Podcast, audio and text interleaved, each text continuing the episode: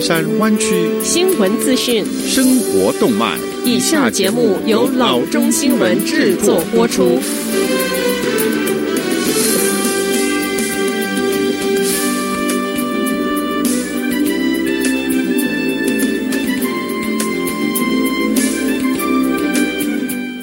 各位听众，大家好，欢迎来到老中广播电台的节目，我是君君。我们首先来关注今天的旧金山湾区地方消息。在瘟疫传染力惊人的威胁下，与群众接触的第一线杂货商员工染疫的风险确实比一般的员工要来得高。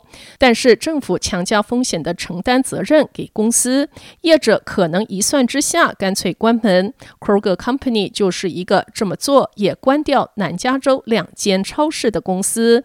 Kroger 周一二月一日宣布，将于四月十七日关闭 Long Beach 市的一间 Ralph 超市和一间 Food 4 Less 的市场，因为该市议会于一月一致通过，要求在全国拥有三百名或以上员工，以及在 Long Beach 拥有十五名以上员工的超级市场，要给员工额外津贴，每小时四元，连续一百二十天。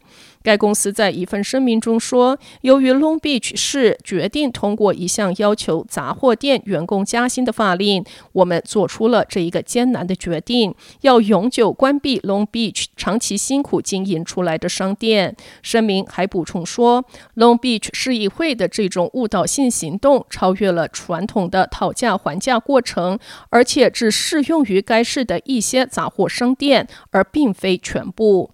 Long Beach 城市的一份声明，则是将 Kroger 的决定描述为对员工、购物者和公司都是不幸的。强制性加薪的条款，乍看之下是对超级市场的员工合理并人道的做法。可是，突然增加的运营成本，对超市的管理部门来说，也只有转嫁于消费者来承担。下则消息，在 San Jose，由于疫情支付房租有困难的公寓居民和流动房屋居民得到了一些救济。二月二日，San Jose 市议会投票一致通过，决定立即停止困难居民房租上涨，一直到六月三十日。州和 Santa Clara 县都没有采取防止房租上涨的行动，而 San Jose 此前暂停上调房租的规定已经于十二月三十日到期。这促使市政府采取了这一次的行动。几个月来，我知道很多居民收到了房租上涨的通知。议员 Esparza 说：“我们所知道的是，这些房租上涨并不是发生在昂贵公寓租户身上，而是发生在低收入人群身上。”他引用了一个令人吃惊的统计数据：超过三万七千个 Santa Clara 县家庭一共拖欠了一点七三五亿元的房租。住房局局长 Morales Ferran 指出，要充分利用房租冻结机会，房客必须在下一次计划的年度房租上涨前提交一份 Declaration of COVID-19 Related Financial Distress (COVID-19 相关财务困境声明),向房东证明他们正面临与 COVID-19 有关的困难。困难的事例是包括由于 COVID-19 而失去收入，由于疫情而增加医疗费用，以及由于缺乏儿童保育或需要照顾老年人或残疾家庭成员而有限制的工作，房东必须将即将上调房租的行动通知房客。提交经济困难声明的房客在六月前不必支付增加的部分，但没有提交声明的人必须支付。公寓条例允许三号 C 公寓业主每十二个月增加百分之五的租金，而移动房屋条例允许移动房屋每年租金可以在每年不同的最高限额下进行上调。下则消息，为了推动重新当面授课，San Francisco 城市是起诉了自己的学区。在市长 London Breed 的支持之下，城市律师 Dennis Herrera 宣布，他已经起诉 San Francisco Board of Education 和 San Francisco Unified School District。诉讼称，学区违反了一项州的法律。根据这项法律，学区必须在疫情期间制定明确的计划，尽可能提供以课堂为基础的教学。特别是要考虑那些遭受严重学习损失的学生的需求。这个诉讼在加州乃至全国都是首开先河者。San Francisco Unified School District 负责人 Matthews 教育博士说：“我们绝对有一个全面计划，该计划围绕健康和安全制定了具体的步骤。”而 San Francisco 市长 London Breed 在声明中反驳：“这不是我们本应选择的道路，但是现在没有什么比我们的孩子能够回到学校更重要的事情。”我们的老师们已经做了难以置信的工作，努力通过远程教育来支持我们的孩子。但是对任何人来说，这都没有什么很好的效应。Herrera 将于二月十一日推出动议，请求 San Francisco 高等法院发布紧急命令。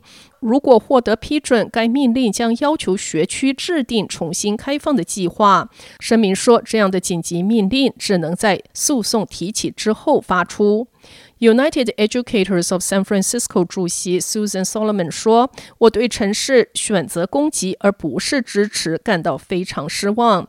United Educators of San Francisco 一直呼吁城市要提供资源帮助，好比说 COVID-19 检测和疫苗，但是这并没有发生。”在这一起诉讼提出之际，San Francisco、San Mateo、Marin 和 Santa Clara 四个湾区的县获得重新开放部分学校的绿灯。加州健康负责人宣布，这些县的 COVID-19 病例数现在低于州重新开学校的门槛。这意味着所有公立 K-6 学校都可以恢复当面授课，但是更高的年级的学生必须等到县离开紫色层级之后才可以返校。下则消息：一些人的邮箱中突然出现口罩，但是收件者说他们并没有购买口罩。消费者报告说，这些口罩装在普通棕色的信封中，上面有 Amazon 和 China 的标签，然而没有发票或者是档案，只有口罩。Better Business Bureau 称，这是所谓刷单骗局中最新被交付的物品。在这种刷单骗局中，公司通常是第三方海外卖家，把便宜的物品邮寄到他们在网站上找到的地址。他们的目的地是试图提升他们的 Amazon 点评。一旦物品被接收，他们就会发布虚假好评，以提高自己的评价，这等于增加销量。最近数年，这类刷单骗局已经发生过多次。去年夏季，从中国发送的种子被用于刷单骗局。消费者还收到过其他的物品，好比说金戒指和小饰品。如果这种情况发生在你的身上，为安全起见，请更改你的 Amazon 密码，也可以联系 Amazon 的客户服务，将这个事情报告为欺诈性购买。如果你收到这样的口罩，毫无疑问的应该扔掉它，因为你根本也不知道它曾经出现在哪儿。好的，以上就是生活资讯。我们接下来关注一下天气概况。今天晚上湾区各地最低的气温是四十二度到四十三度之间，明天最高的气温是六十度到六十九度之间。好的，以上就是生活资讯以及天气概况。新闻来源来自 triple w dot news for chinese dot com 老中新闻网。好的，我们休息一下，马上回到节目来。